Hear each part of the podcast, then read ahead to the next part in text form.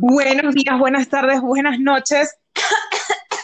No es COVID, lo siento, me acabo de...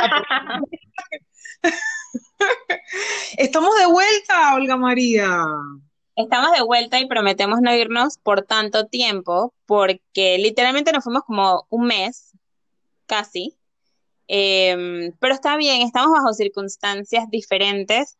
Todo el mundo está experimentando tantas cosas que pienso que no habíamos ni siquiera soñado con, vivir. Eh, Literal. O sea, yo no estaba preparada mentalmente para nada de lo que está pasando en mi vida en estos momentos. Nada. Sí, la verdad es que son, son cosas inciertas. Eh, inclusive la gente que ha logrado hasta el momento y, y súper agradecidos los que lo estamos pudiendo hacer, eh, que sigamos teniendo como una rutina entre comillas normal, igual es totalmente diferente a lo que estábamos acostumbrados, entonces pues eh, ahí nosotras también, igual que ustedes, estoy segura, estamos como que ajustando las tuercas eh, para poder seguir con, vamos a llamarlo normalidad entre comillas, ¿no? Exactamente. Sí, normalidad entre comillas, porque la verdad es que hay palabras que estoy, o sea, que ya me están generando cierto estrés. Y dentro de esas palabras está la, bueno, la frasecita, la nueva normalidad, ya no puedo más, no puedo más, no puedo más. Y reinventarse también me está volviendo un poquito loca. Sí, sin duda, a mí también, eh, especialmente porque, y pues eso también puede ser parte de otro programa, pero eh, sin duda también están, todo el mundo piensa que es necesario ahora ser como un nuevo ser, una nueva persona, una nueva raza humana. Eh, y no es necesario al 100%. Hay cosas que podemos cambiar y variar, hay otras cosas que no tenían nada malo. Eh, pero bueno, eso será eh, para otro episodio. Pero hoy, señora Julie Robinson, vamos a hablar sobre dejar ir, soltar. Señorita, por favor. Señorita, señorita. Em, dejar ir, soltar, que pienso que a todos nos cuesta un montón. Conozco muy poca gente que no se le haga difícil soltar y desprenderse de cosas. Eh, y aquí estamos hablando de cosas materiales y no materiales, porque creo que aplica para las dos. Totalmente, totalmente. Creo que em, a veces se nos hace más difícil hasta soltar lo no material que lo material. Ajá.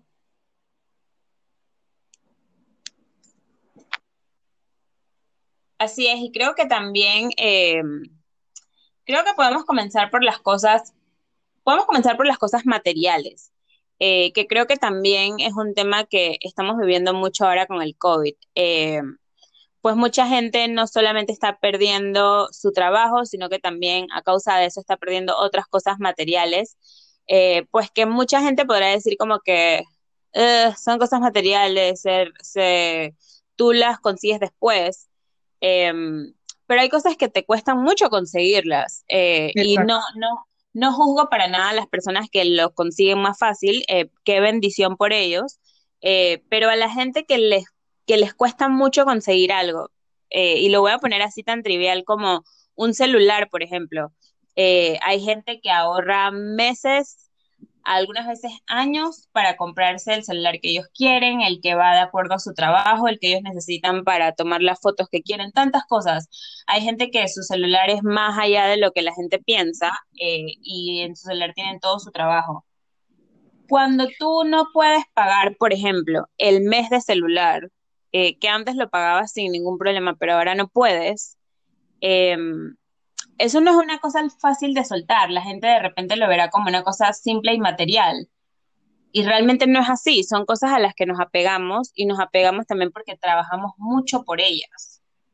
Sí, y, como tú dices, al final no importa qué tan, porque lo que posiblemente para una persona signifique poco o sea chiquito, para alguien, como tú decías, es su todo, o sea, y eso todo no necesariamente porque sea su herramienta de trabajo, es porque es como el señor que siempre soñó para tomar las fotos que siempre soñó, o por estar en contacto con su familia, porque resulta que viven en países diferentes, o, sea cual sea la circunstancia, nunca, no sé, puede ser hasta, oye, se te murió una planta, o sea, por más pequeña que sea la, la, la situación, muchas veces se nos hace muy difícil entender que a veces tenemos que soltar esas cosas para poder recibir algo nuevo, para poder pasar esa etapa de nuestras vidas. Así es, y creo que también las cosas que se van quedando eh, y que pues unas son más dolorosas que otras, ¿no? Porque también una cosa que es importante y que ya lo hablamos es la empatía con los sentimientos de los demás. Tal vez lo que para mí es una cosa eh, hasta ridícula y súper materialista, para otra persona es muy importante. Em, yo tengo una anécdota de una persona que, un conocido, una conocida más bien, em, que una vez estábamos en, un mall em, y se le perdió su cartera y ella estaba histérica. ¿Histérica o histórica? Porque yo me, yo me pongo histórica en lugar de histérica. Bueno, ella estaba histórica, vamos a decir histórica porque, porque ella estaba llorando, gritando em, oh, por su cartera y obviamente muchas personas decían como que porque le preguntaban si tenía dinero en la cartera, ella contestó que no, que lo, o sea, que las tarjetas de crédito las tenía metidas en una bolsita que cargaba con ella encima. Em, y mucha gente de repente no entendía por qué ella estaba tan, tan alterada. Em, y la gente lo veía como que tal vez era porque era una cartera cara y que tú lo puedes volver a comprar, no sé qué. Y al final la única que se quedó buscando la cartera con ella fui yo. Y lo que aprendí es que realmente esa cartera tenía un significado sentimental porque su mamá se la regaló tres días antes de morirse. Entonces, sí, entonces al final es como que no sabemos la historia del objeto o de, la, o de lo que sea que la persona pierde. Em, y es importante que nos pongamos en los zapatos de esa persona, aun cuando no sepamos la historia. Porque si fuera nuestra cartera, tal vez estuviéramos igual. Eh, y en este caso estamos hablando de una cartera, ¿no? Pero, y muchas veces, sabes que, queremos como saber todos los detalles de por qué una persona reacciona de X o Y forma a una situación.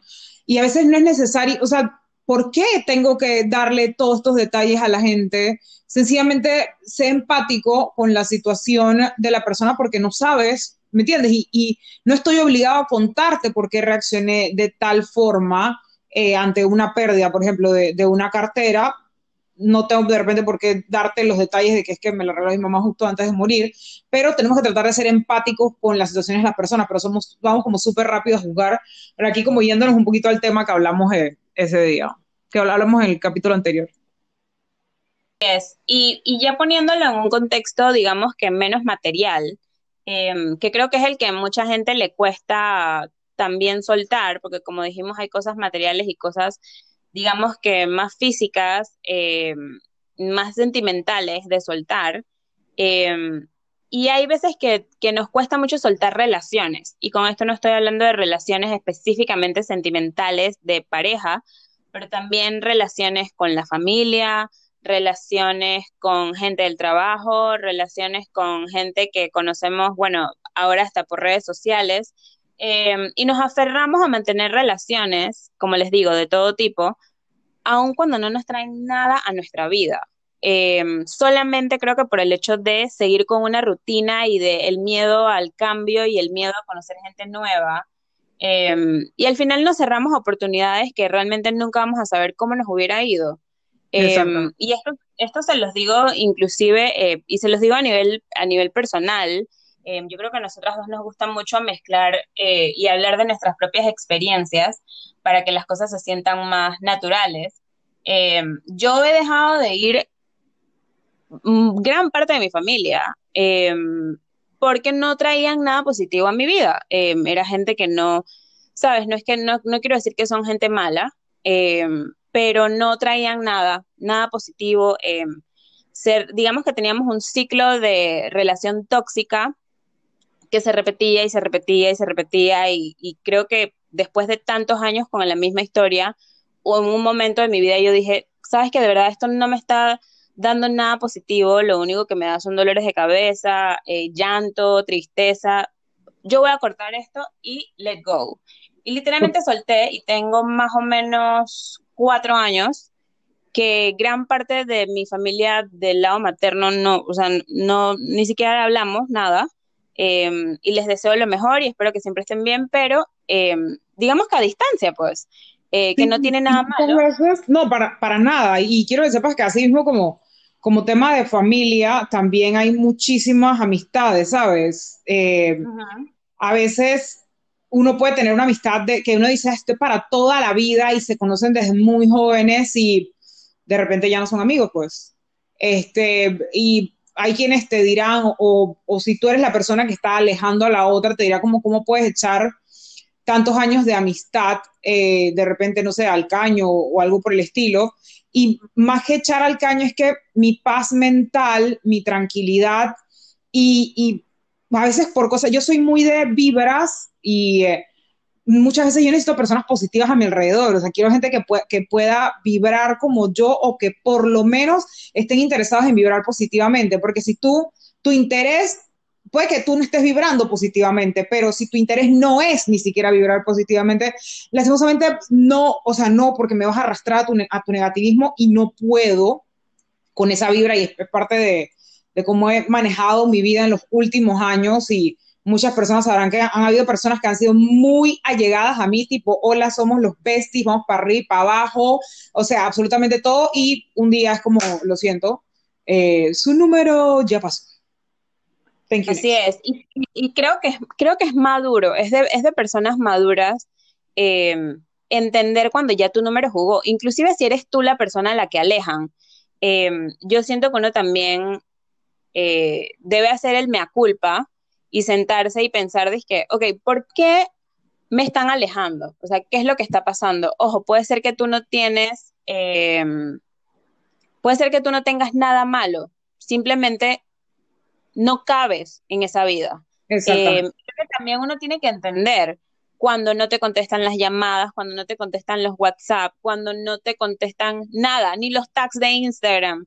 Em, creo que uno también tiene que tener, y esto no se trata de tener orgullo, sino de tener inteligencia emocional.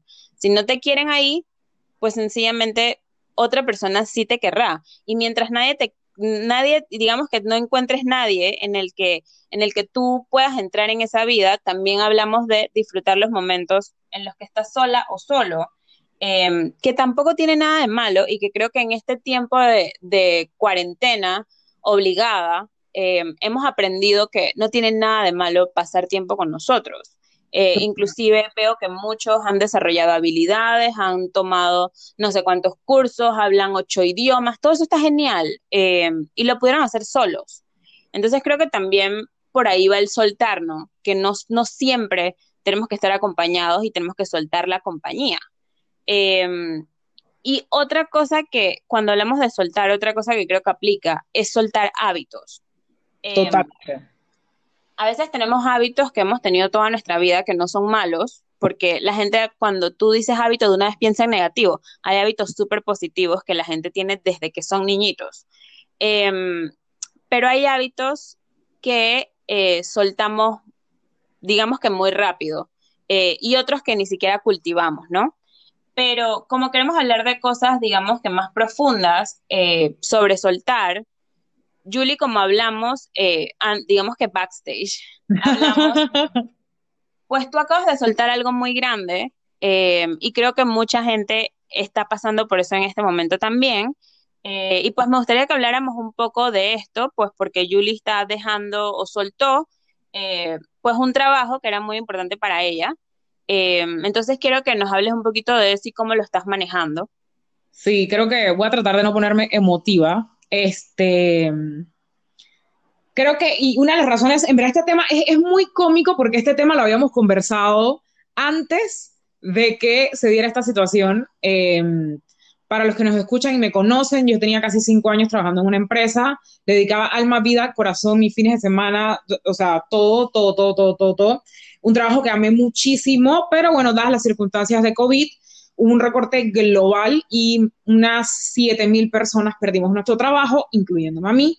Em, yo creo que una de las cosas importantes durante estos procesos, y yo hice un proceso súper extraño, y digo que es súper extraño porque yo, viendo un poquito las decisiones del negocio dos semanas antes que se diera eh, la situación, había estado pasando por eh, el proceso como de, de grief de duelo, eh, entonces lo viví antes de que me hicieran saber de que me hicieran saber que había perdido mi trabajo. Entonces, eh, creo que es importante que hagamos todo el ciclo de duelo antes eh, para poder soltar estas situaciones. Para muchos va a ser muy difícil. Yo pensé que yo lo estaba haciendo muy bien, debo decir, yo digo, soy lo máximo, me está yendo súper bien, pero las últimas dos semanas han sido muy, muy difíciles para mí. La razón por la cual han sido difíciles es que yo soy un ser de eh, rutinas. Yo tenía una rutina ya establecida y hasta hice mi rutina estando en cuarentena, o sea, como que me paro a tal hora, hago ejercicio, me pongo a trabajar, etcétera, etcétera. Y ahora que ya no tengo, ahora que tengo más tiempo libre, es como no sé cómo lidiar con el tiempo libre. Les voy a decir cuáles son las cinco etapas del duelo. Tenemos una etapa de negación, una etapa de ira, en etapa de negociación en la que nos decimos qué habría pasado si, qué tal si yo me hubiese quedado, qué tal si, si no. Tenemos una etapa de depresión y al final tenemos la etapa de aceptación. Eh, cada una de estas, de, estas etapas es importante, creo que para poder al final del día, en efecto, soltar. Eh, como te digo, estas dos últimas semanas para mí han sido, han sido un reto muy grande. Pasé de, seguir mis rutinas, de estar entrenando a, a, que me da pereza entrenar, a que ayer y el clima que no cooperó, yo no me quería parar de la cama.